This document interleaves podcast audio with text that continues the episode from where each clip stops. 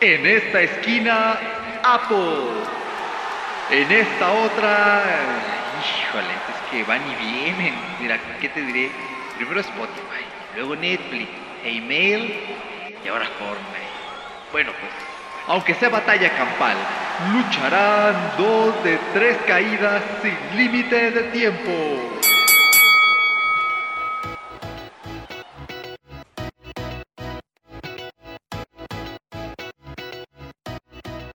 Se le ha juntado el ganado a Apple, y no precisamente ganado del bueno, sino del tóxico.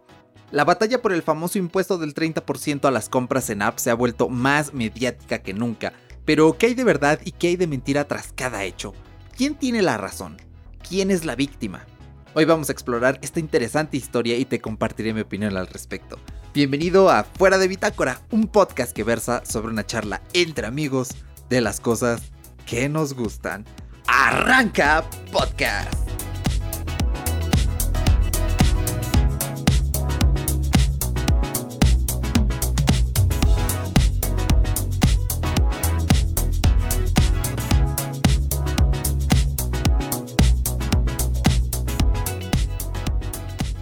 Hey, ¿qué tal? Pues qué gusto estar contigo una vez más detrás de esos auriculares, esa bocina, donde quiera que me estés escuchando. Te saluda Erochka y bueno, no sé a qué hora lo estés escuchando, pero al menos esta es una noche rica, de esas bonitas en las que está lloviendo, si llegas a escuchar la lluviecita, algún trueno, bueno, pues es cosa de la naturaleza. Al menos a mí me encanta grabar así, me relaja bastante y tengo aquí un termo con té que no sé si lo escuches. Bueno, mm, mi termo es un poco corriente, ya se le salió el té. No sé por dónde tendrá un agujero, en fin. La cosa es que nos vamos a sentar un ratito, nos vamos a relajar, vamos a tomar un rico tecito juntos y vamos a explorar todo este quilombo, todos estos problemas que se han estado presentando eh, en la plataforma de Apple y también en la de Google, porque todo este lío de Fortnite, para los que no sean tan avesados en este tema y lo estén escuchando y sean más un poquito mm, eh, referenciados del gaming, bueno, que sepan que en las dos plataformas el juego ya no está, que han estado viendo muchísimas cosas, opiniones, datos, entonces me he encargado personalmente de recopilar información de diversas web, también quiero agradecerle personalmente a Julio César Fernández, un máster, un referente del podcast de tecnología que a través de diversos episodios, especialmente uno que voy a dejar en las notas del podcast para que lo vayas a escuchar, él ha opinado sobre este problema. En Twitter, también ha estado dando información que obviamente la trasladé aquí y también de algunos otros usuarios más. Te voy a dejar toda la información, como ya sabes, siempre linkeada en las notas de este podcast para que puedas confirmarlas tú mismo o tú misma. Así que bueno, vamos a comenzar, vamos a darle al tema, pero no sin antes eh, hablar de los antecedentes. Esto es súper importante, de verdad que lo necesitas para comprender y tener una amplia variedad de información respecto a todo esto, porque si nos guiamos solo por los prejuicios, y ojo, esto es algo que quiero dejar muy en claro, necesito que tanto tú como yo nos quitemos ese saco de prejuicios que a veces cargamos. Cuélgalos aquí en el perchero. Haz de cuenta que aquí te lo puse. Por favor, cuélgalos. De hecho, sí tengo un perchero en mi cuarto, pero está bastante lejos, está del otro lado. Así que déjalos allí y vamos a charlar un poquito sobre este tema. Especialmente quiero dirigirlo a personas que no están muy mm, enteradas de todo esto, que no conocen bien las políticas de Apple, de Google, por qué se hacen ciertas cosas, por qué algunas son permitidas, por qué otras no. Entonces esto está dirigido en sí a quien quiera que eh, quiera aprender bien del tema sin fanboyismos. Bueno, eh, sé que pueden decir, ah, pero tú eres fanboy de Apple, sí, pero este podcast tiene una crítica constructiva a todos los participantes que vamos a mencionar eh, también obviamente eh, quiero que esto lo escuchen aquellas personas que sean gamers, que estén interesados en el tema de Fortnite y se informen bien respecto a qué está pasando, por qué, por qué ya no está Fortnite, qué le está pasando, qué le va a pasar, por qué Apple es malvado. Bueno, pues vamos a comenzar con eso. Bueno, todo este lío, todo este problema surge por dos números, un 3, un 0, un espacio y al lado un signo de porcentaje, porque sí, debe haber un espacio ortográficamente lo correcto, es un espacio entre el número y el signo de porcentaje. Consulten eh, algún eh, diccionario, alguna página de lengua para que sepan y corroboren esto. Bueno, Apple cobra 30% de cuota sobre las ventas dentro de las apps en su tienda de aplicaciones. Sí, así como lo escuchas, cada que alguien, sea un desarrollador pequeño o grande vende algo, que puede ser los V-Bucks de, los, de las moneditas del Fortnite, puede ser, por ejemplo, yo utilizo una app que se llama Punkt y pagas unas suscripciones para hacer un diario. Cuando yo le pago ese dólar a ese desarrollador cada mes, allí va un 30% que se lo queda Apple. Obviamente entre más cueste esta compra in-app, más grande es lo que se lleva Apple. Más grande es la tajada, entre más chico, bueno, 30% de un dólar pues es apenas nada. Ahora, esto no agrada, obviamente, ni conviene a proveedores de streaming o vendedores. ¿Por qué? Bueno, porque obviamente están perdiendo dinero si es que ellos no reflejan ese 30% a ti como consumidor. Y esto, ojo, también lo aplica Google. Si tienes alguna compra in-app o si has comprado algo en Google, puede ser que tú hayas pagado ese 30% porque el desarrollador así lo quiso o probablemente ellos están absorbiendo este costo. Entonces tengamos esto en mente porque sí es algo que repercute tanto a ellos como proveedores en las tiendas de apps como a nosotros como usuarios. Ahora, Apple utiliza este al igual que otros impuestos que cobra para publicar como los famosos 99 dólares que cuesta un certificado para desarrollar en su plataforma. Este dinero se usa para mantenimiento de los servidores, porque sí, o sea, las apps no están literalmente en las nubes, sino que necesitan estar almacenadas en un gran complejo de servidores como son los de la App Store. También hay que hacer manipulaciones en el software, tanto de los servidores como de la propia App Store. Eh, si, si, bueno, si eres usuario de Apple y ya estás en una versión avanzada del sistema, te darás cuenta que de unos años para acá ha cambiado mucho. O sea, tenemos editores que escriben mini artículos. Serían como inserciones. Algunas no dudo que sean pagadas también.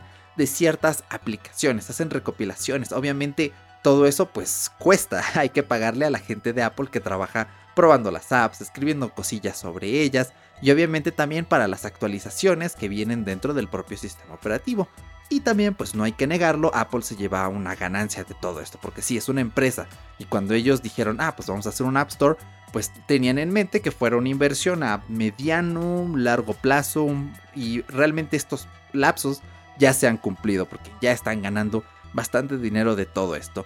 Además que ocurre algo muy curioso y esto cito directamente a Julio César Fernández con el podcast Apple Coding Daily que lo acaba de recién explicar y es el enlace que vas a encontrar en las referencias. Bueno, cuando tú vendes algo en el App Store, pon tú que seas un desarrollador independiente y no utilizas estas compras in-app, no pasas por el sistema de Apple.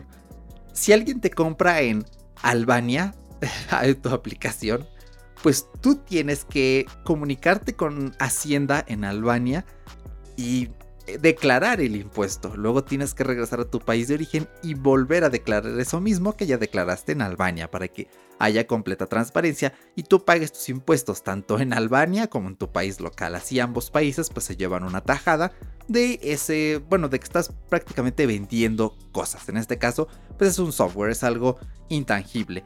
Pero cuando tú como desarrollador utilizas las compras in-app, ya no tienes que hacer nada de eso. Apple es la encargada. Apple tiene oficinas en todo el mundo y cuando tú publicas, por ejemplo, desde Perú, por ejemplo, y alguien te compra tu aplicación ahora en en Albania, otra vez. Perdóname, no revisó un mapa de geografía y no se me ocurren otros países. Eh, o bueno, Nigeria. Alguien en Nigeria te compra una app, por ejemplo. Apple es la encargada de declarar eso en Nigeria, declararlo de regreso en tu país y listo, tú solo te llevas ya tu dinero final. Creo que hay que esperar un lapso de tiempo, creo que no se cobra inmediatamente, sino que tienes que esperar eh, un cierto tiempo para que ya puedas cobrar ese dinero. Entonces, sí, este 30% cubre todo eso, cubre digamos como que tu cuota voluntariamente a fuerzas para que eh, eh, los servidores, el software del App Store se mantengan a pie, que Apple se lleve su tajadita y que aparte tú pues ya te libres de toda, de toda carga fiscal más que lo que te toque declarar pues ya en tu país como desarrollador, freelancer, empresa, etc. Ahora, respecto a todo esto, en 2016 Spotify dejó de usar este sistema. ¿Lo utilizó alguna vez? Sí, porque el app de hecho ingresó al App Store en 2008. O sea, fue prácticamente el mismo año en que la App Store nació.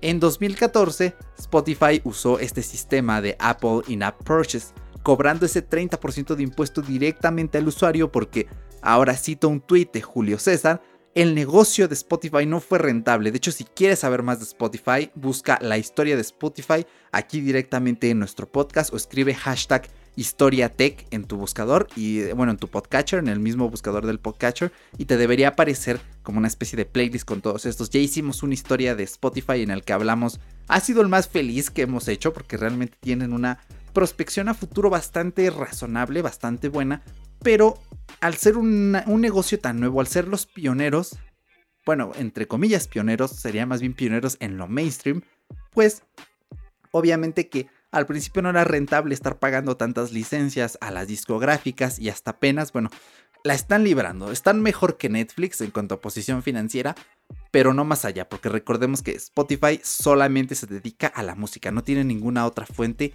de ingresos y los podcasts, bueno, todavía no son del todo rentables. Entonces, fueron dos años en los que Spotify dijo, bueno, vamos a darles a los usuarios esta facilidad, que ese 30% lo paguen ellos porque a nosotros pues no nos sobra la morralla, la verdad es que andamos justitos. Y bueno, así fue, nada cambió, todo estaba relativamente bien. Pero en 2016 dijeron, no, ¿sabes qué? Literalmente córtalas porque esto ya no nos está conviniendo. Estamos viendo cositas por aquí que no van bien. Así que lo que vamos a hacer es que los que ya están pagando y así lo mantengan en la App Store, pues van a seguir pagando ese 30%, ni modo, y que lo sigan utilizando. Pero nosotros ya a los nuevos usuarios, ya les cortamos el ala. Tienen que ir directamente al sitio web. Ok, hasta aquí todo bien. pues en 2015 hay noticias muy curiosas de que Spotify estaba mm, diciéndole a sus usuarios, oigan, ya no paguen en el App Store, páguenos directamente a nosotros. Esto fue un año antes de abandonar la plataforma de in-app purchase. Ahora, ellos tienen un sitio que se llama Time to Play Fair. Sí, de hecho, el sitio es www.timetoplayfair.com. Te lo voy a dejar en la descripción, en las notas del podcast, para que también vayas a leer toda la información. Está en inglés, pero si tienes la extensión de Google Chrome o de Edge de traductor, bueno, no vas a tener ningún problema. Así que, a ver, hay algo de polémica con esta web que hizo Spotify para explicarle a los usuarios qué está pasando, pero hay información falaz, información que también el propio Julio César ha estado comentando en Twitter y que con un poco de investigación extra que hice yo y que puedes hacer tú también, puedes corroborar lo que él está aclarando. A ver, primer dato falaz de toda esta información. Ellos alegan que en el 2011 Apple no los dejó que Siri lanzara canciones desde Spotify.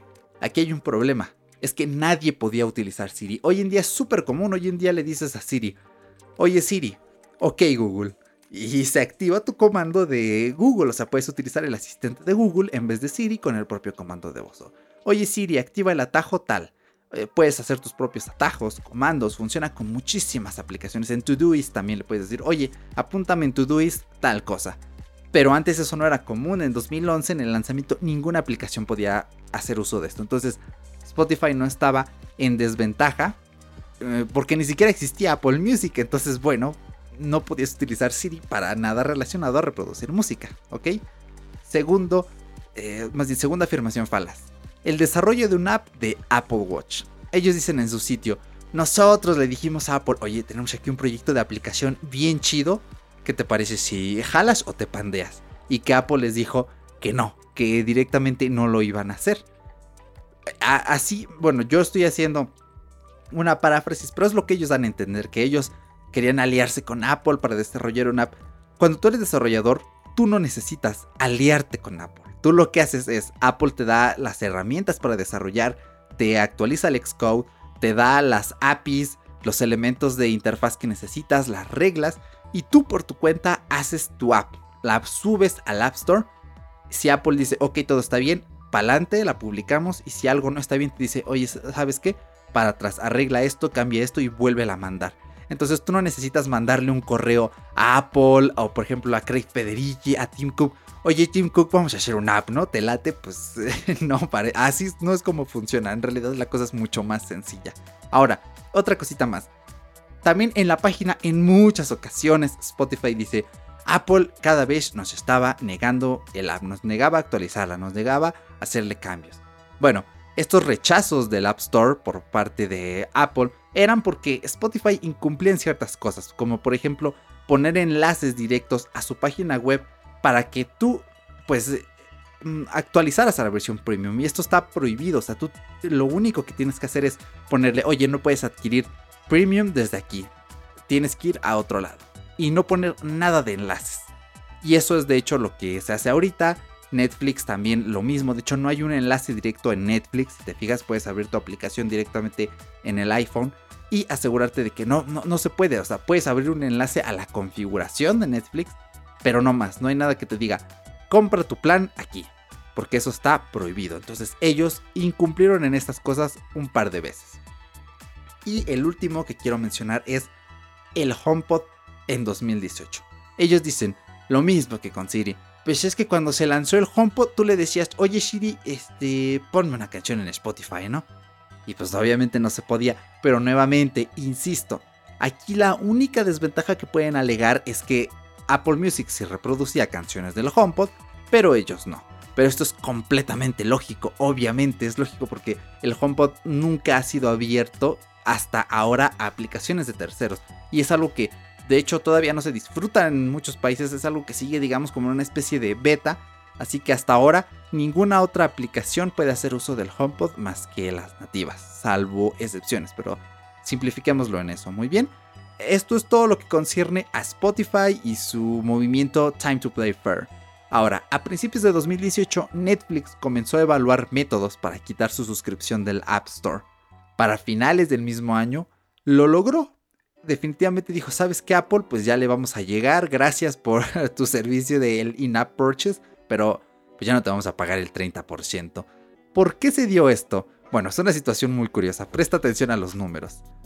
De acuerdo a datos recopilados por una, una organización que se llama Sensor Tower, Netflix alcanzó 853 millones de dólares en ganancias en todo el 2018 en la App Store.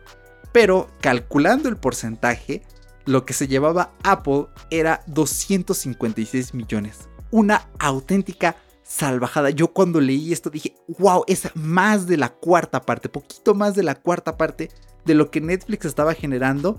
O sea, Apple se lo llevaba. Ya cuando lo ves desde esta perspectiva dices, sí es mucho dinero. Con razón se están yendo, porque no hay como generar esos 853 millones tú solo y que te los quedas tú a que se los queda Apple. Pero ojo, esto es una estimación, es un ejemplo muy exacto porque si Netflix cobraba un 30% extra y eso lo pagaba el usuario, en realidad esos 256 millones no se le iban a Netflix, se le iban al usuario. Sí, o sea, estos 256 millones que Apple se llevaba, pues eran directamente dinero que podían salir de tu cartera, de la mía, bueno, más bien de la tarjeta, ¿no?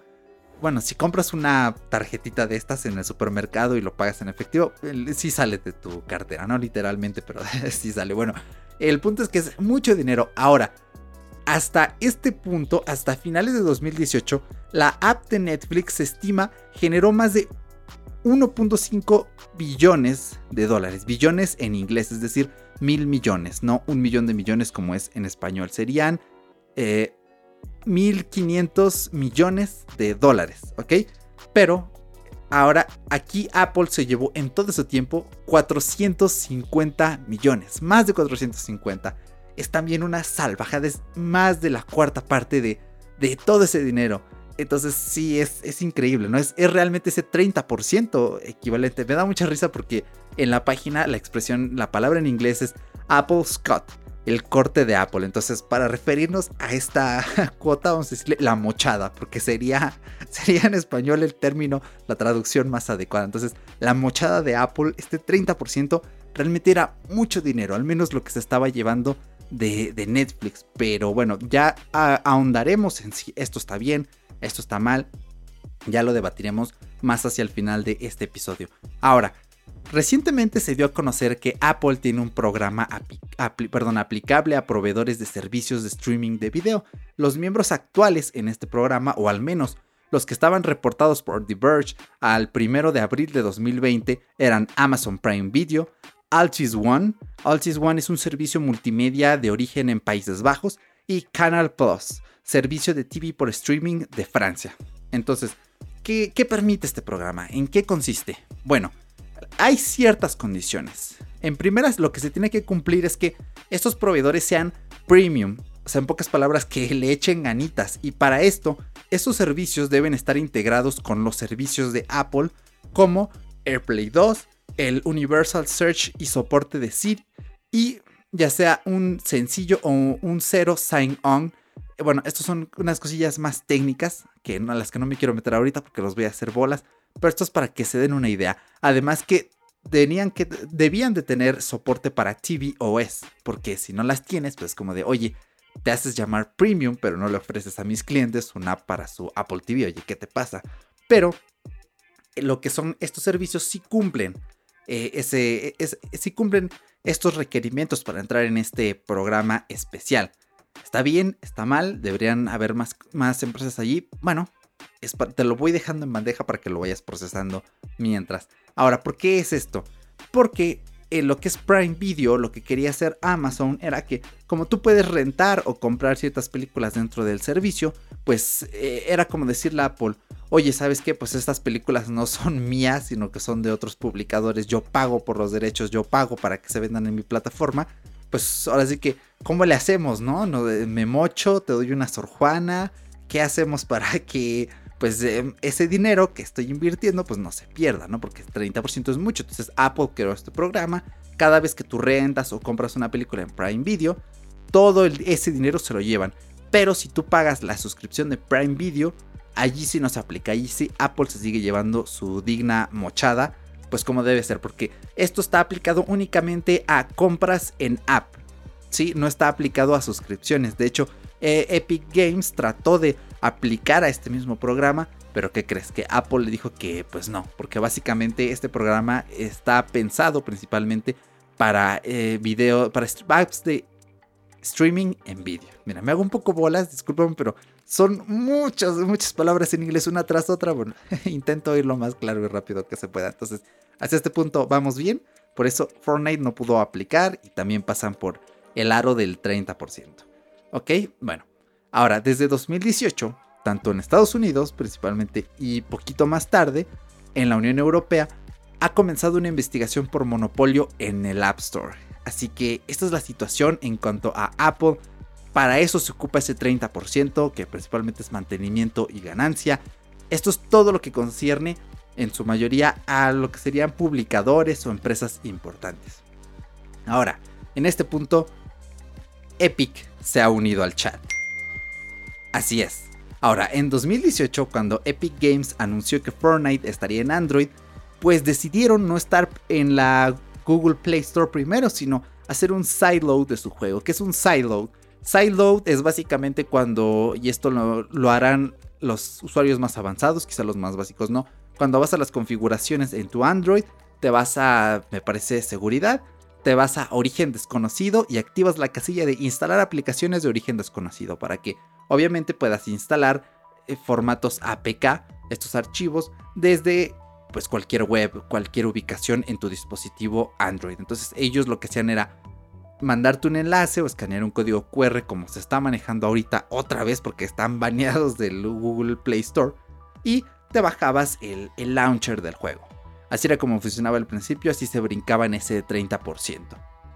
Ahora, lo único que me falta aquí de datos, y eh, tristemente no los pude obtener, era si en ese momento el precio de los V-Bucks, de los paquetes de estas monedas virtuales, eran los mismos que ahorita. O sea, por ejemplo, te estaban cobrando los 9,99 dólares, o te cobraban eh, la cantidad sin ese 30%, porque esto es lo que va a definir. Si alguien lo recuerda, estaría genial que nos lo comentara en alguna red social, que nos dijera, sí, yo instalé desde el principio día una Fortnite en Android y sí me cobraban lo que siguen cobrando ahorita de ese supuesto 30%. Ten esto en mente porque esto va a ser decisivo para saber qué podría hacer Epic Games después. Bueno, con todo esto en mente, ya después supimos que se metieron a las tiendas de aplicaciones, están en la Huawei App Gallery, están en la Galaxy Store, están en la Google Play Store. Bueno, estaban en la Google Play Store. Pero llama mucho la atención. O sea, de verdad llama bastante la atención todo esto que están haciendo. Yo si te soy sincero, a mí me huele 100% a que simplemente están aprovechándose de, de, de la ocasión. Están lanzando una campaña increíble. Ahora sí que se están colgando de la fama de otros para ir más lejos. Yo creo, y nuevamente, esto es una opinión que está tratando de ser lo menos sesgada y que está tratando de ser constructiva, que lo que está haciendo Epic Games es tratar de colocarse como los héroes, esto es muy evidente, se nota a leguas desde que ves todo lo que están haciendo, los hashtags de sus movimientos, un comercial del que vamos a hablar más adelante y que probablemente ya viste. Bueno, están queriendo alinear principalmente a los videojugadores, a los gamers, e, estos seres en los que yo también me incluyo que somos muy apasionados por los juegos que nos gustan y también algunos tristemente tienden a odiar mucho los que no les gusta.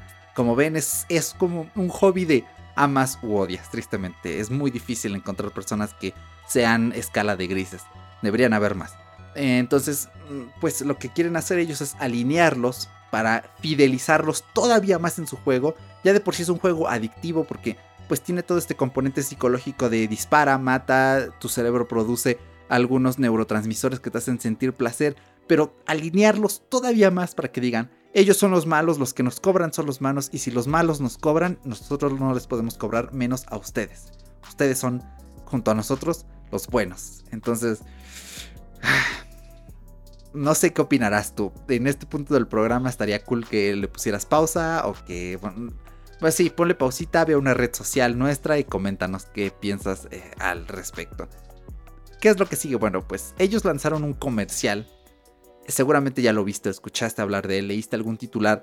Que Epic Games parodió un comercial muy importante en la historia de Apple, que es uno del año 1984 que hace referencia a la cinta eh, cinematográfica 1984 basado en la novela homónima de George Orwell. Es una novela bellísima, increíble, te hace pensar que, bueno, que no existimos en un mundo así, aunque algunos digan que sí, pero no, estamos viviendo una distopía bastante diferente a la del 84 de Orwell.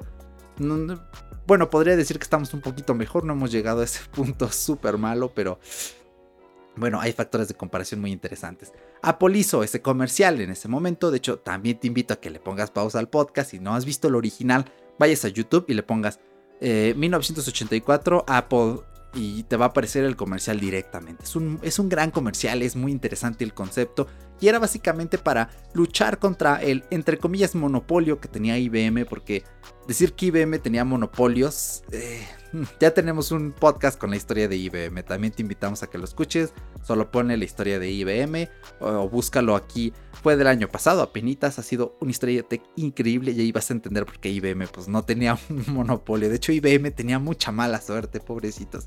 Bueno, el punto es que así Apple se colocó, fue un movimiento histórico, fue una ocasión de esas que literalmente solo se repiten una vez en la vida porque en 1984 solo hay uno en la vida.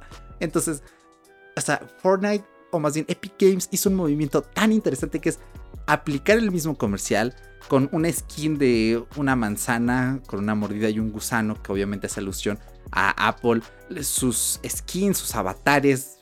Necesitas verlo. Para buscar el comercial de Fortnite, si no lo has visto, vas a YouTube y le pones 1984 eh, Fortnite y te va a aparecer. Las versiones son las mismas, hay uno de Fortnite en español que tiene los textos en español. Entonces, me llama mucho la atención porque ellos, tanto en el video como en el texto de la descripción, dicen, perdón, dicen, Epic Games está desafiando el monopolio de App Store. Como represalia, Apple está bloqueando Fortnite en mil millones de dispositivos. Visita F, bueno, visita Free Fortnite, la página, y uníos a la lucha para evitar que el año 2020 se convierta en 1984. Bueno, aquí hay un poco de falacia también, ¿no? Porque sí, Epic Games está desafiando a Apple, pero no es que en represalia Apple bloqueó Fortnite en mil millones de dispositivos. Aquí no hay represalias, aquí hay reglas que si no las cumples, pues tienes que irte fuera. ¿Qué fue lo que pasó? Bueno, pues Epic Games eh, para empezar a aprovecharse, de verdad estaban esperando hacer la movida justa y exacta. Dijeron, vamos a lanzar una aplicación, eh, perdón, vamos a lanzar una actualización en la que únicamente corregimos bugs pero en esa misma aplicación iba un script que normalmente se activan a distancia. Y una vez ellos lo activaron, dentro de la aplicación se abría un enlace dentro del cual podrías tú comprar las moneditas, los V-Bucks, sin pasar por este 30%. De hecho, ellos decían, hey, tenemos 30%, 20% de descuento, compra. Entonces, inmediatamente Apple se da cuenta de esto y dice, tíralos para afuera. Pero así es de dura la mano de Apple. Y no solo la mano de Apple, sino o sea, tú como empresa, eres un sujeto que debería ser serio, que debe respetar.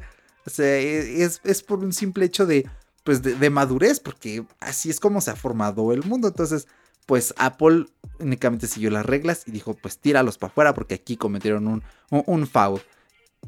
¿Puede Fortnite regresar? Pues sí, simplemente quita esto, vuelve a mandar a revisar el app y así como ha pasado con otras aplicaciones, otra vez lo vuelven a subir. En Google hicieron exactamente lo mismo y también los echaron para afuera. Me parece que en la, en la Galaxy Store también los sacaron y ahorita únicamente la Huawei, Huawei App Gallery están disponibles. Así que afortunados los que tienen un Huawei reciente que si bien no tienen los servicios de Google, pues tienen Fortnite, ¿no? ¿Y qué más quieres que en vez de checar el mail, pues te pones a echar unas partiditas, alimentas a tu cerebro con un poco de dopamina porque le disparaste a un monito de colores a un kilómetro de distancia con el francotirador? Seamos felices. Bueno, fuera de malos chistes. Entonces, desde aquí notas esa, persuasión que está haciendo Fortnite hay bastantes falacias de por medio y esto es peligroso porque si tú lees los comentarios en el canal de Fortnite español, o bueno, obviamente no estamos segmentando el mercado, estamos en su terreno, obviamente va a haber muchas personas alineadas con ellos y van a decir, sí, hurra, eh, oigan Fortnite, alíense con PlayStation, Xbox, Nintendo y cáiganle a Apple y a Google. Mm, obviamente, ¿no? Entonces, bueno, algunos comentarios atinados se pueden leer en esa descripción. Entonces, esto es para que veas que no fue que Epic Games lanzó una nota de prensa y dijo Apple es malvado y después Apple dijo, ah, dijo que soy malvado, pues sí soy malvado, fuera. No, no es así. Realmente, ah, eh, bueno, no voy a decir que son malvados, eso no lo sabemos. Bueno, Epic Games, Epic Games sí es malvado, pero bueno, es para que te des una, una idea de qué está pasando y de que realmente hay reglas. Y aquí no ha habido ninguna arbitrariedad por parte de Apple ni de Google, porque si fuera arbitrariedad solo de Apple, Google no hubiera echado a Fortnite ni la Galaxy Store. Entonces, aquí surge algo muy curioso. ¿Por qué Fortnite no ataca a consolas? Porque no sé si sepas, pero tanto en Nintendo como en PlayStation, como en Xbox y en Epic, eh, no, perdón, sí, no, en Epic no, en... Ay, se me fue el nombre. Ah, Steam, perdón, Steam, sí.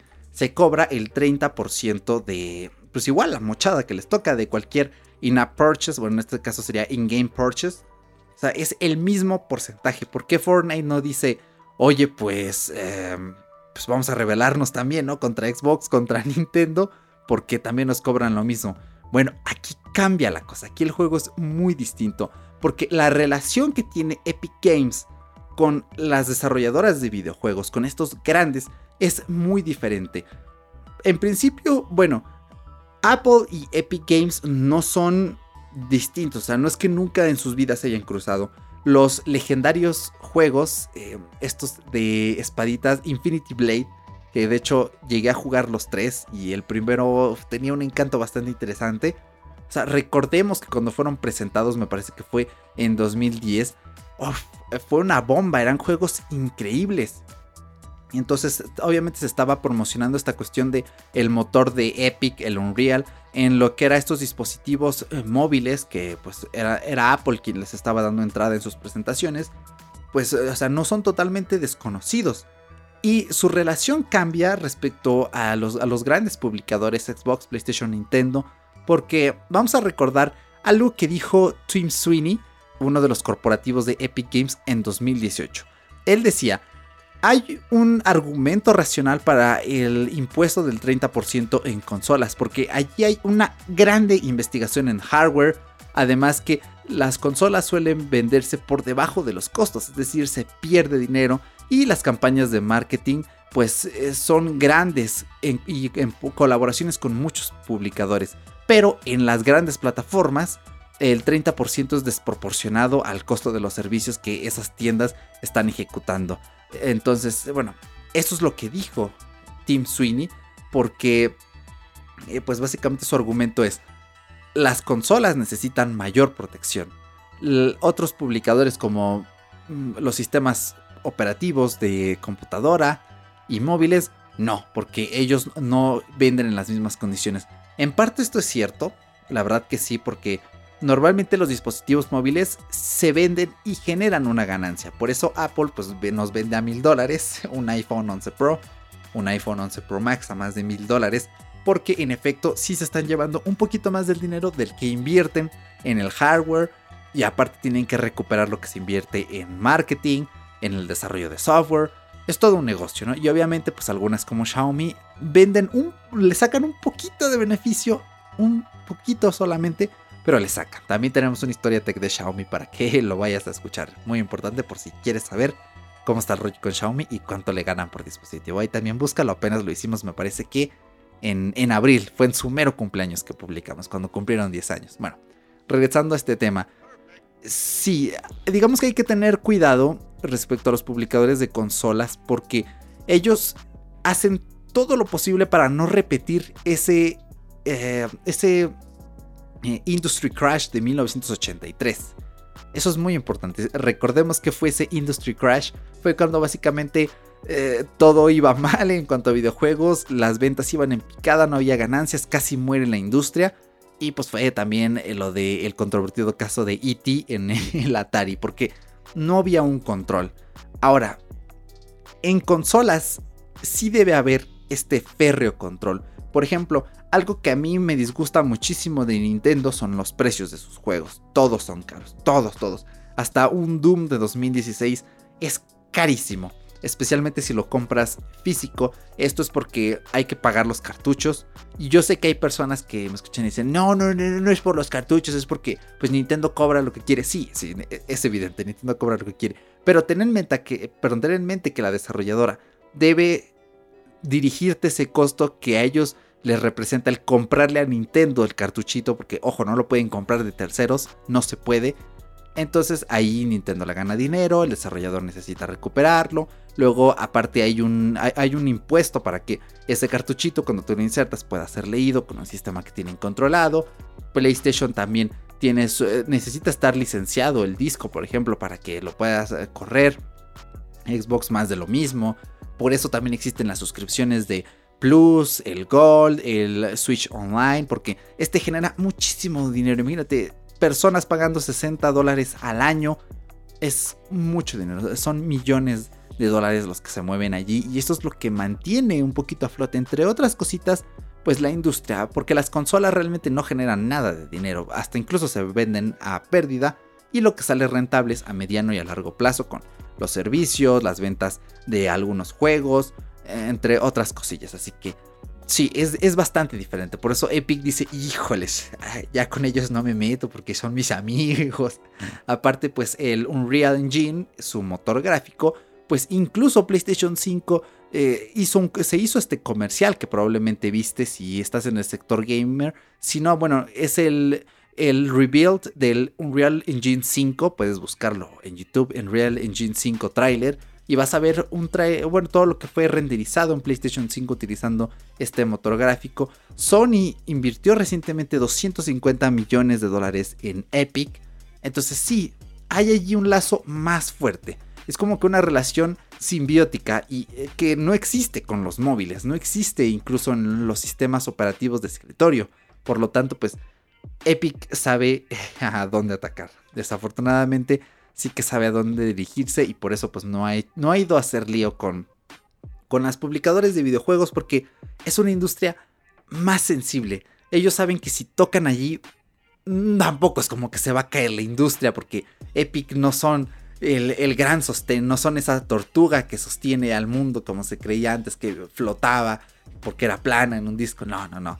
Tampoco, pero sí, obviamente hay un negocio allí y ellos influyen de por medio. Entonces, bueno, aquí hay un riesgo.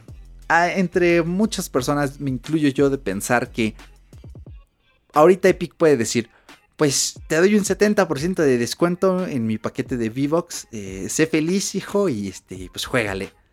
Y se van a juicio, ganan y les dicen, no, déjalos a porque pongan su propio sistema. Google, que pongan su propio sistema. Y después resulta que, bueno, un tiempecito, sí, tiene el descuento. Y luego vuelven a subir a 9 dólares. Y la gente dice, ¿qué? ¿Por qué subió? Y Epic dice, imagínate cualquier pretexto. Ahorita se me ocurre un, ah, es que pues sí tuvimos muchas compras porque sí estaba muy barato, pero que cree que hay que pagar servidores, se sobrecargó y pues tiene que salir la lana, ¿no? Para que ustedes puedan seguir comprando y ya. Y así se queda para siempre. Y a la gente se le olvida y al final todo este quilombo por el 30% al final fue para que Epic pudiera tener ese 30% en su bolsa y que no se quedara con la de Apple, en la de Google, eh, etcétera. Imagínate que incluso se extrapolara a consolas y que bajara el porcentaje o se eliminara. Entonces, mucho ojo, ¿eh? Mucho ojo porque dentro de esta jerga videojueguil, Epic no tiene un lugar muy prestigiado, muy bueno que digamos. O sea, Electronic Arts se le apoda Sauron. Si tú has visto El Señor de los Anillos, bueno, este antagonista, pues Electronic Arts es Sauron porque ha acabado con estudios de desarrolladores, Visceral Games, ha arruinado franquicias. Entonces es el más malvado de todos, por ahora. Hay otros malvados como Warner Games, que quieren robarte hasta por respirar dentro del juego, que tu personaje con DLC, que, que compres algo, etc. Y pues Epic es como un Voldemort, es como el nuevo señor oscuro. Entonces tengan mucho ojo con el que no debe ser nombrado porque tú te das vuelta tranquilo, pero si haces algo, si dices algo que al que no debe ser nombrado no le agrade, pues entonces sí, te va a aplicar un poderoso hechizo. Muy bien, pues nos estamos acercando a los bloques finales del podcast. Este no va a durar menos de 45 minutos por lo que me estoy fijando, pero no va a pasar la hora, no te preocupes. De aquí ya la cosa es menos densa. Lo denso ya lo pasamos realmente con la explicación del principio. Ahora me gustaría abordar si esto es un monopolio realmente. Bueno, primero vamos a evaluar qué porcentajes está cobrando cada compañía. La Google Play Store cobra un 30% por cualquier compra in-app y por las suscripciones. Y para aquellas que pasen los 12 meses, únicamente se va a cobrar el 15% de recargo. El Amazon App Store, porque sí, tienen su versión, bueno, eh, cobran un 30% también y un 20% por video streaming. Entonces las suscripciones son de un 20% y aquí sí no baja, es inmovible. La Samsung Galaxy Store, igual, 30%, pero también se pueden llegar a acuerdos. La Microsoft Store esa que tiene todo el mundo en su PC y nadie abre porque instalan programas desde afuera. Bueno, 30% en juegos, 30% en todas las ventas en lo que serían sistemas de business y también de educación, 30% para Windows 8 y un 15% para otra cosa que no aplique allí. El Apple App Store sería un 30%, que ya lo hemos estado mencionando desde el principio, y igual, 15% para suscripciones que pasen los 12 meses. Entonces, como ves, el estándar es 30%, para bien o para mal. ¿Qué hay de los publicadores de videojuegos? Bueno, en Xbox 30% por todo lo que sea, pero cobran un 15% para suscripciones que no sean de videojuegos. Es decir, imagínate que compras una suscripción de Netflix, bueno, no pagas el 30%, pagas el 15%. PlayStation 30%. Nintendo, 30%. Steam, 30% para ventas que estén por debajo de los 10 millones. 25% para ventas entre los 10 y los 50 millones. Y 20% después de los 50 millones de dólares. O sea, si tú generas más de estas cantidades, estás en nuestros rangos que acabo de mencionar, bueno, va bajando la cuota. Y en la Epic Games Store, 12%. Aquí sí, bueno, interesante, ¿no? Que son los que menos cobran respecto a, las otras publicadoras. Pero como ves, el estándar es 30%. O sea, realmente todas cobran lo mismo. Y hasta ahora, ¿quién se había quejado?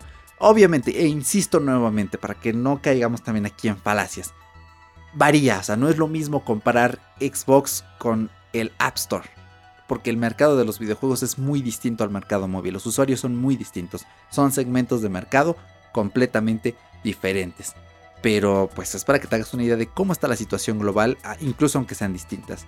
Ahora, me gustaría opinar un poquito sobre lo que está ocurriendo. Hay gente que dice, no, el de en Apple no cuenta porque yo en Android me instalo Aptoide y ahí hago lo mío. O si tengo un Samsung, tengo la Galaxy Store. O si tengo un Huawei, tengo la App Gallery y le instalo pues por afuera este, eh, lo, de, lo de Android. Bueno, ok. Vamos a dejar las cosas en claro. En Apple sí se pueden instalar aplicaciones fuera del App Store. ¿Cómo se hace esto? Bueno, eh, es un poquito complejo eh, de explicar, pero ya en la práctica es más sencillo. Existen tiendas online en las que tú pagas y se te aplica eh, un certificado de desarrollador y tú puedes descargar cualquier otra aplicación. La mayoría son relacionadas con el jailbreak, que no solemos hablar mucho de él porque no somos muy allegados y pues obviamente no nos parece seguro entre eh, esas cosillas importantes. Pero existe esto y tú te bajas el app, están certificadas y funcionan. Existe también el Alt Store. ¿Qué es el Alt Store? El Alt Store es un desarrollo alternativo, como su nombre dice, es una tienda en la que tú añades como repos, tú añades fuentes y te bajas distintas aplicaciones que no estarían probablemente nunca admitidas en el App Store. Por ejemplo, puedes bajar emuladores de Wii, el famoso Dolphin, eh, uno de Game Boy. Hay muchas aplicaciones que puedes instalar por esta vía y la instalación de lo que sería esta Alt Store, bueno, es un poquito complejita porque tienes que bajarte el Alt Server a tu computadora o a tu Mac y instalas la aplicación en el iPhone y luego tienes que estar conectándola por cable cada 7 días para que la aplicación no se venza, porque si no tienes cuenta de desarrollador solo puedes instalar 3 aplicaciones y duran 7 días. Si eres desarrollador puedes instalar más de 3 y duran un año.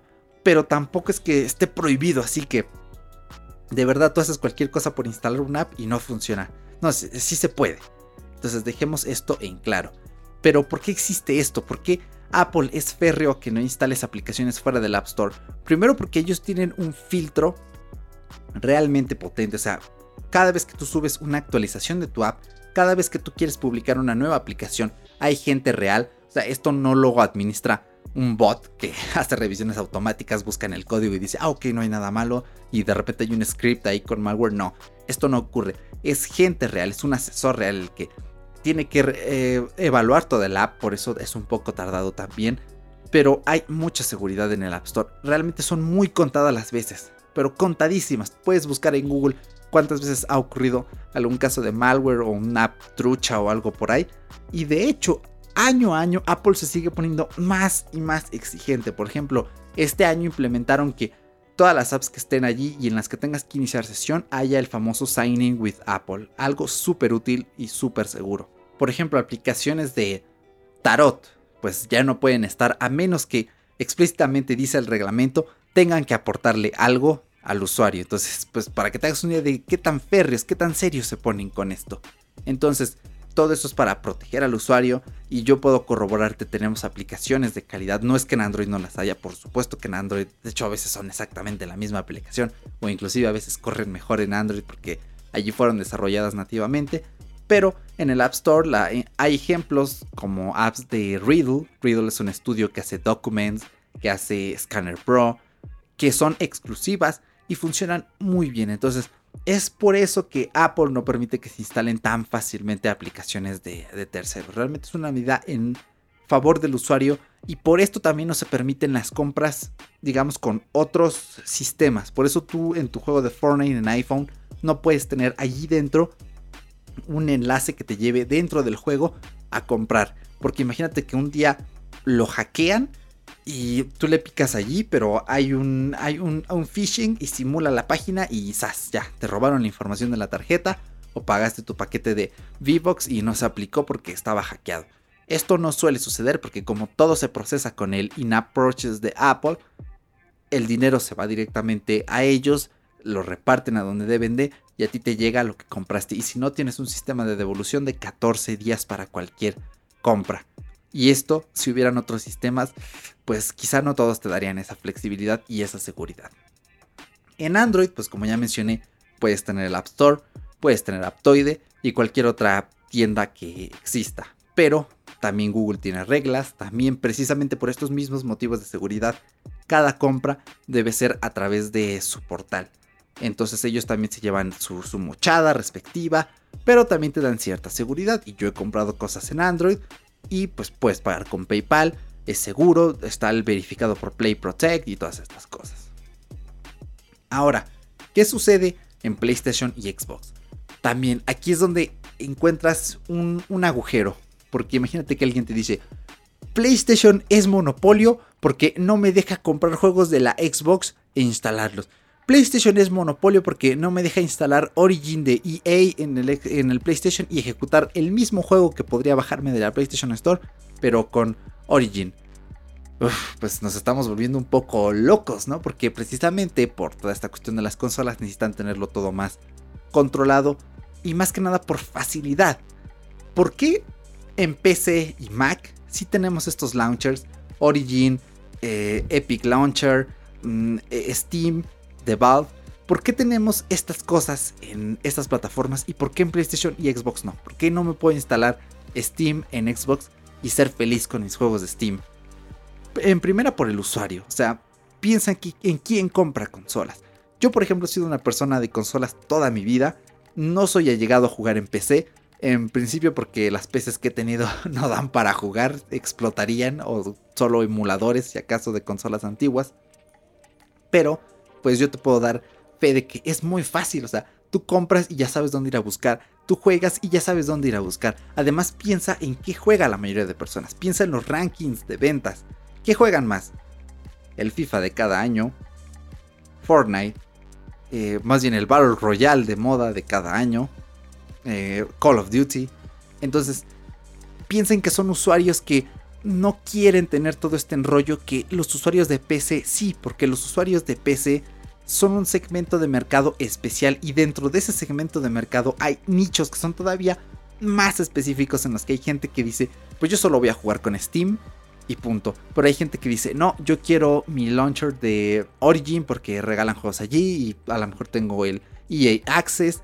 Entonces, piénsalo de esta forma. Pero ojo, ojo, ojo, ojo, porque en PlayStation y me parece que en Xbox también, puedes pagar el EA Access y tienes descuentos en los juegos. Tienes ciertos juegos gratuitos. Entonces, realmente en consolas tampoco habría un monopolio porque sí puedes tener acceso, digamos, a otros servicios. Y esto también se refleja en iOS y en Android porque tú no puedes activar Netflix desde iOS, pero puedes ir a la página, pagas tu suscripción y ya tienes el servicio en iOS. Entonces, la condición es exactamente la misma. Y esto es lo que hace diferente a cada ecosistema y por qué no es igual de abierto en iOS y Android que en PC y Mac. Porque lo que quiere hacer Epic es lanzar una aplicación, un Epic Launcher directamente como hay en PC y Mac, para que tú ahí pagues las cosas, no pases por la caja de Apple, sino únicamente por la caja de ellos. Y esto no sé qué tan viable es porque los usuarios móviles, la mayoría son igual que los usuarios de consolas, es decir, es gente que no se quiere complicar la vida, es un padre, una madre a los que su hijo le dice, oye, este, me prestas tu tarjeta, me regalas de cumpleaños una tarjetita del Play Store para que pueda comprarme una skin de Fortnite. Y obviamente el padre pues no se va a andar fijando de sí, pero oye, ya te bajaste, hijo, el, el Epic Launcher. Sería genial tener un padre o una madre que eh, supiera de estas cosas, pero no siempre es así, porque existe la brecha tecnológica. Entonces, la facilidad tanto para los más pequeños como para los más grandes es, pues pícale ahí donde dice comprar, sí, aquí está el número, código de seguridad, listo, ¿tienes tus V-Bucks? Sí, muy bien, pues disfruta tu skin, hijo, ya me voy a trabajar. Así es como funciona, esa es la gran diferencia. Y realmente, así como Epic tiene el valor de decir, eh, en consolas no se puede porque, ah, este, sí, están, eh, están en, en crisis y no les echamos la mano pues también tienen que pensar en el usuario. Muchísimo. Pero tiene que ser una intención real. No tiene que ser una falsedad de, sí, nosotros somos los buenos y te vamos a descontar. Pero después te vamos a subir el precio. Ah, no. Entonces, bueno, ahora te dejo la pelota en tu cancha para que tú me digas, ¿es esto un monopolio realmente? ¿Es realmente abierto esto? Déjamelo saber, me encantaría que en redes sociales nos mandaras un DM o nos publicaras, más bien nos comentaras en la publicación ¿Qué te parece este punto? Porque, a ver, tanto Facebook, Apple, Google y Amazon ya fueron llamados a la Corte de Estados Unidos por monopolios. Obviamente, Facebook tiene un monopolio importante en cuanto a redes sociales.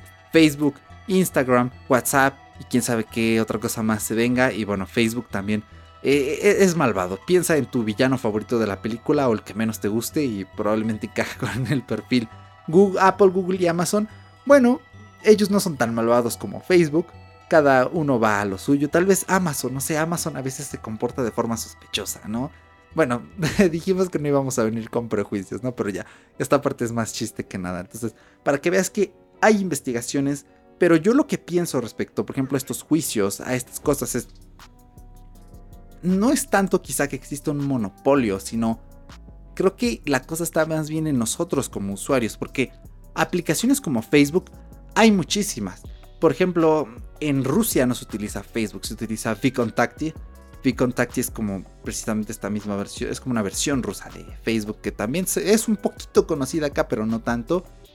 Y si ellos quisieran entrar y hicieran publicidad y eso, pues estarían compitiendo. Más bien, que el usuario diga, no, yo qué pereza, yo me quedo aquí en Facebook, aquí están mis memes de toda la vida, yo no le entiendo los memes en ruso, aquí están los chismes de toda la vida que me encanta ver, yo no me mudo.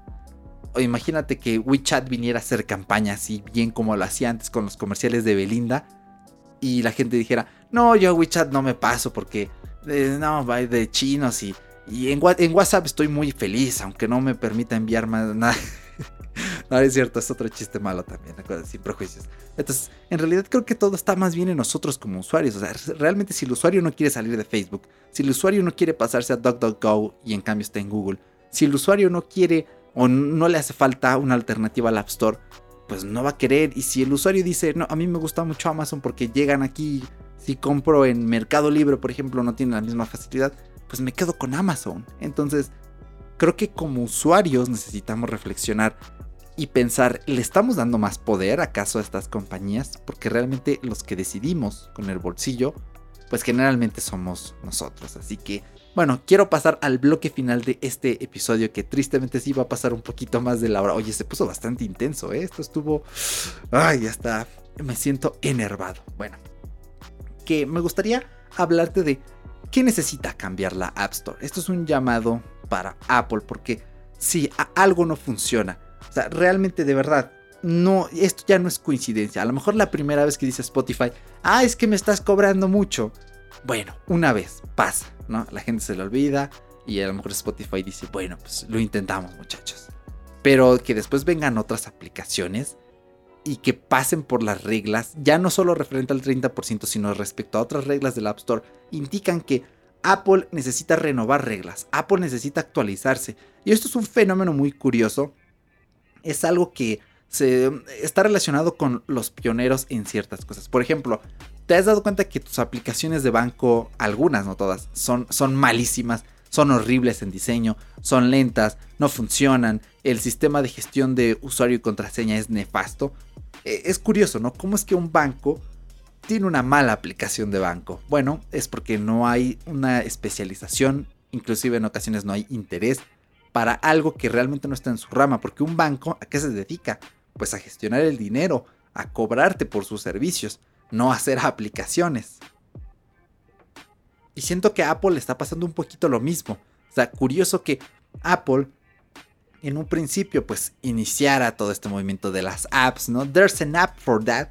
Y ahora, cuando están en la cima, no pueden ajustarse a los tiempos modernos, porque las aplicaciones ya no son lo que eran antes, las apps ya no funcionan para lo mismo.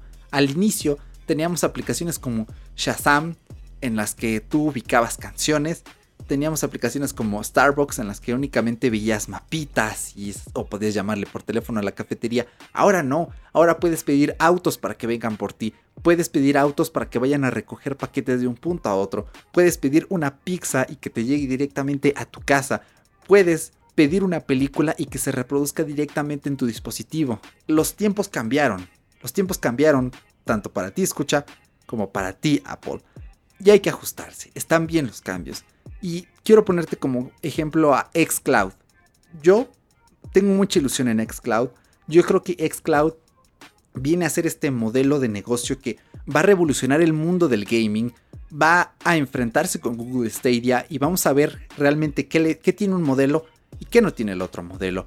Y aquí es donde Apple entra en juego porque Apple le, le denegó el acceso tanto a Stadia como a Xcloud. ¿Por qué a ambas que tienen de diferente?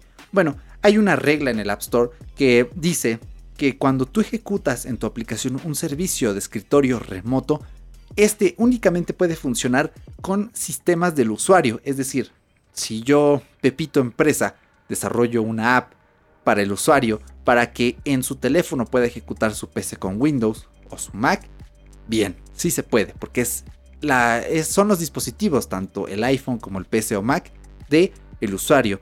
Pero aquí hay un problema. Obviamente yo pagando xCloud, pagando el Game Pass Ultimate, los equipos, las PCs, los servidores que ejecutan ese videojuego no son míos, sino que los estoy rentando. Con Google Stadia ocurre algo similar, pero no del todo. Stadia tiene la bondad de que, ok, sí, es gratis el servicio, pero tú puedes pagar el premium para tener algunos beneficios extra, pero tienes que comprar los juegos. Es decir, tú alquilas la PC, pero las licencias para jugar sí son tuyas, cosa que no ocurre con Xcloud. Tú no tienes ni el juego ni el servidor.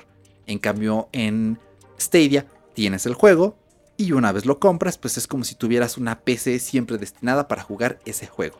Y es a veces lo que no se supo entender con Stadia y que hasta apenas hace unos meses me di cuenta y dije, ah, entonces sí está interesante porque yo puedo jugar cuando quiera el juego que es, que es mío.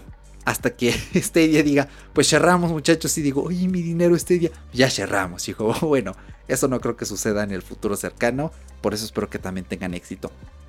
Pero Apple precisamente no ha actualizado esta norma. Apple no entiende que no puede ser así porque xCloud y eh, Stadia no están ejecutando eh, código para eh, ver contenido en una computadora de otro usuario más, sino que es un servicio distinto, es el streaming, es algo nuevo, o sea, nunca en nuestra vida hemos visto streaming de videojuegos en Latinoamérica especialmente.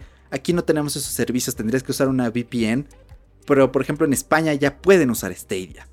En Estados Unidos ya lo pueden utilizar. En Reino Unido, xCloud a partir del 14 de septiembre ya se va a poder utilizar en 22 países y ninguno de esos 22 países es Latinoamérica. Tristemente, ni siquiera México estaba. Yo esperaba que estuviera, pero no. Va a tocar hacerse una cuenta de Xbox en Estados Unidos y probar el servicio únicamente con esa forma.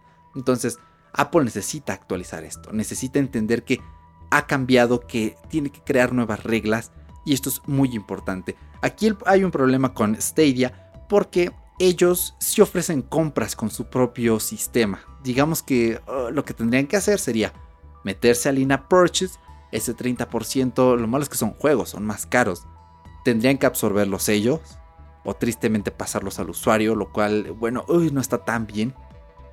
Y pues que de esa forma se valide con Apple. Luego ellos en el sistema te validan, aquí está tu juego y listo, juégalo donde quieras o que no puedas comprar nada, absolutamente nada de Stadia, como ocurre pues, en Netflix, por ejemplo, que tengas que irte al PC a comprarte tu juego y que luego lo puedas ejecutar en Stadia. O que ocurra como este servicio de, Amazon, tan lógico, ¿no? Que sería, oye, pues eh, yo Stadia te digo, Apple, estos juegos no son míos, los desarrollan otras personas, pues dame chance, no me cobres por los juegos, pero por la suscripción sí. Que Apple diga, pues, pues cámara, ¿no? Está bien y listo. Y con Xcloud, con Xcloud la verdad es que no hay nada que debatir porque directamente no compras juegos, únicamente la suscripción. Entonces lo mismo, pues lo publicas tus, eh, in-app purchases con Apple y absorbes ese 30% o se lo cargas al usuario. De preferencia que se lo carguen al usuario porque de por sí ya el servicio es muy barato. Entonces, bueno, Xbox necesita mantenerse a flote con esto. O directamente, pues no, oye, mándalos a que se suscriban en un sitio web. Y punto tan fácil, pero Apple necesita entender que la cosa ha cambiado. Otro caso, por ejemplo, es Heymail. ¿Te acuerdas de Heymail? Aquí no llegamos a hablar de eso, pero hey, era este servicio de correo electrónico en el cual pues es un servicio premium en el cual ellos te dicen, nah, pues que crees aquí no no infringimos tu privacidad, aquí está todo muy chido, eh, pues contrátanos, ¿no? 99 dólares al año. Entonces cuando ellos lanzaron su aplicación, dentro de la misma, después te decían, oye, para comprarlo, abre este enlace. Y Apple dijo, híjoles, eso no se puede, fuera. Entonces se armó ahí un quilombo. Después ellos publicaron una carta bastante personal y profesional que les envió Apple, en el cual les daban a entender, oye, esto se puede arreglar. La publicaron, cosa que, bueno, eh, algunos pensamos que no estaba bien. Porque era, era, algo bastante personal. Imagínate que tú te peleas con un amigo y vas a publicar en Facebook. Ay, me peleé con mi amigo porque era un tonto. Entonces, pues la gente no necesita saber eso, ni porque te peleaste si era un tonto, etc. O sea, son cosas que se tienen que arreglar vis a vis. Tan sencillo como eso, pero bueno. Eh, todo esto también sacó a luz que Apple tiene un agujero en una de sus reglas. Porque ellos dicen, vamos a permitir apps que sean lectores. Por ejemplo, Netflix es lector de películas y de series. Spotify es lector de música. Pero ¿qué hay de Hey Mail? Porque es un lector, ¿no? O sea, es, es un lector de correo. Y es todavía más lógico porque lees texto. Pero ellos en su protocolo dicen que esas son aplicaciones de cliente. De cliente de correo, evidentemente. Entonces, no entran en la misma regla. Yo creo que hay confusión allí. También por eso es que se hizo este quilombo con Mail Y tienen que dejar esto más en claro. Aquí, nuevamente, es un síntoma más de que algo no está bien dentro de las reglas de Apple. Y ahora, también ellos tienen que dejar de decir, ah, todos se rigen bajo las mismas reglas. No se puede. No puedes manejar a todos dentro de los mismos rublos. ¿Por qué? Porque obviamente no es lo mismo la Florería Chávez que publica en el App Store su app para dar clases de floristería, por ejemplo, que Amazon directamente, que es, que es un grande, ¿no? A lo mejor la Florería Chávez no tiene los mismos sistemas de fiabilidad, no es igual de relevante. Bueno, más allá de la relevancia, yo creo que Apple aquí tiene miedo, precisamente con eso de, que se cree como discriminación, de que un día digan los desarrolladores, oye, ¿por qué Amazon sí? ¿Qué, qué hace especial a Amazon que a mí no? Y a ver, aquí no nos vamos a meter en, pues es que es Amazon, ¿no? Jaja, te ríes, eso lo hace diferente, hijo. No, porque hay desarrolladores que contribuyen. Realmente lo que hace especial a un iPhone son sus apps. Entre otras cosillas más, pero lo más importante es eso. Muchas personas tenemos un iPhone porque hay aplicaciones exclusivas que nos encantan. Yo te digo, no podría vivir sin Spark, no podría vivir sin eh, Scanner Pro, sin GarageBand, sin Punkt. De verdad, hay aplicaciones que me gustan muchísimo y solamente están aquí. De momento, no diría, ah, voy a vender el iPhone y me voy a comprar el Xiaomi de turno, porque no van a estar esas mismas apps. Entonces, realmente Apple necesita establecer ya programas distintos, protocolos distintos. Decir, bueno, tú eres un desarrollador, facturas esto al año. Eh, por ejemplo, si no quieres que yo te fiscalice todo eso, bueno, pues no te cobro el 30%, te cobro menos, un 5%, por ejemplo, para que cooperes eh, voluntariamente a fuerza con el mantenimiento que pues, es necesario, obviamente. Pero pues ya tú te gestionas fiscalmente. Y por ejemplo, bueno, tú que eres Amazon, pues Amazon tú tienes oficinas también en todos lados, pues gestiónate fiscalmente ya. No vengas a llorar, te voy a cobrar igual el 5%. O por ejemplo, se me ocurre que hayan como paquetes, entre comillas, entonces para desarrolladores que quizá no facturan tanto dinero, que precisamente estas cosas fiscales, estos gastos que ya mencionamos al inicio que se tienen que tributar, pues que sí tengan que pasar por el aro. Y ya los más grandes, pues haya sectores, ¿no?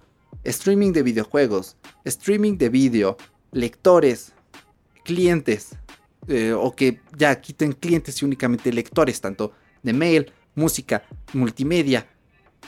Es, de verdad, Apple necesita cambiar estas cosas. Es muy importante porque bien eh, Tim Cook en una declaración dijo, no queremos que dejen de haber apps, queremos que estén todas aquí. Y esto es muy importante porque piensa en un iPhone sin Netflix, piensa en un iPhone sin Amazon. Bueno, puedes acceder desde la web a Amazon, yo lo hice mucho tiempo y la experiencia era igual de buena. Pero imagínate, para un usuario es como de, Oye, hijo, ¿y cómo me instalo el Netflix? Ah, papá, vete a Safari, abre Netflix, inicia sesión. Ahora, aquí en compartir, dale en añadir e inicio. no, no, no, no, no. Realmente las aplicaciones son muy importantes y Apple necesita tomar medidas respecto a esto. Así que, bueno, ya en caso de que perdieran juicios y que obliguen a cambiar el panorama, lo que tendría que hacer tanto Google como Apple es exigir ciertos estándares de seguridad y dar prioridad a empresas que certifiquen el uso de métodos seguros de pago. O sea, tú Epic, bueno, ya ganaste, ya te estás riendo de mí, pero pues no te vas a salir con la tuya, ¿no? O sea, tienes que verificarme que como yo soy el desarrollador del sistema operativo, yo Apple, iOS, yo Google, Android, me tienes que, no sé, mostrar algún certificado o vamos a crear como una comisión en la que vamos a actualizar cosas. Tus purchase in-app tienen que ser forzosamente con un gestor como PayPal, Stripe o tienes que tener X cosa que me diga que no se van los datos bancarios no se van a filtrar. O sea, realmente y lo que quiero decir es que en nombre del consumidor tiene que tomarse la decisión correcta. Eso es lo más importante las empresas ya ganan dinero y todo lo que hacen, todo lo que nos muestran es para seguir ganando dinero. Pero algo muy importante en una empresa es que tiene que solucionar un problema, tiene que serle útil a los demás. Y si solo está haciendo acciones útiles para ella misma, pues está mal. Está mal y eso perjudica a los usuarios y pues un usuario descontento es un usuario que se va. O quizás un usuario muy conformista, cualquiera de las dos. O un usuario muy adicto a tu producto y que no lo puede dejar aunque sea malo, pero tarde o temprano, pues la gente se cansa. Entonces, pues ya. No digo más porque ya pasamos de la hora y 10 minutos y no me quiero extender. Realmente ha sido un tema, wow, muy, muy intenso. Me ha tomado más tiempo del que pensé que me tomaría. Realmente me tardé poquito en prepararlo. Toda la semana estuve viendo el quilombo. Eh, un amigo fue el que me estuvo pasando la información oyente del podcast, gracias, por cierto. Y le dije, oye, pues el chisme ya se puso bueno, creo que amerita un buen episodio en el que hable de esto. Ya saben que Paco no estuvo y que la semana pasada dijimos no va a haber episodio, pero se puso tan buena la cosa que dije, no, esto está muy interesante y realmente quiero hablar de ello porque creo que puedo aportar un poquito respecto a lo que sé y lo que entiendo en, en este tema. Paco no estuvo porque está en exámenes, tiene que estudiar, así que un saludo a Paco porque sí escucha los episodios. Y nada, espero yo nos veamos la semana que viene. Estamos preparando el contenido. Hay probabilidad de que no haya episodio la semana que viene. Ahora sí. Bueno, esperamos que no porque tenemos cosillas en el tintero bastante buenas. Así que pues déjame saber tu opinión de todo este quilombo de el que no debe ser nombrado, alias Epic Games, de Apple, de Google. ¿Qué, qué opinas respecto al 30%? ¿Debería bajar? ¿Debería aplicarse alguna otra cosa? Házmelo saber en las redes sociales. Ya sabes que en Instagram nos puedes encontrar como arroba fuera de bitácora. En Facebook también fuera de bitácora es nuestra página. Y en Twitter pues como arroba fuera de bitácora. Sí, porque estamos abriendo el Twitter. Hoy lunes que estés escuchando esto, debería ya estar la cuenta abierta. Si no está abierta, bueno, espérate tantito y te avisaremos a la brevedad. Pero esperemos que sí. Y allí vamos a estar publicando pues información de los episodios, cuando publiquemos los mismos, algún pensamiento que se nos cruce por la mente. No sé, ya veremos, pero eh, va a valer la pena, así que síguenos allí. También tenemos un grupo en Telegram al que te puedes unir gustosamente para que nos des ideas de episodios como fue esta, nos des tu opinión, charles con los otros miembros de la comunidad o simplemente puedes estar allí en silencio pero esperando a que te avisemos los lunes a mediodía. Ya está el episodio muchachos, vayan a escucharlo a Spotify o a donde quiera que nos escuches. Obviamente también déjanos una reseña en Apple Podcast, esto es muy importante.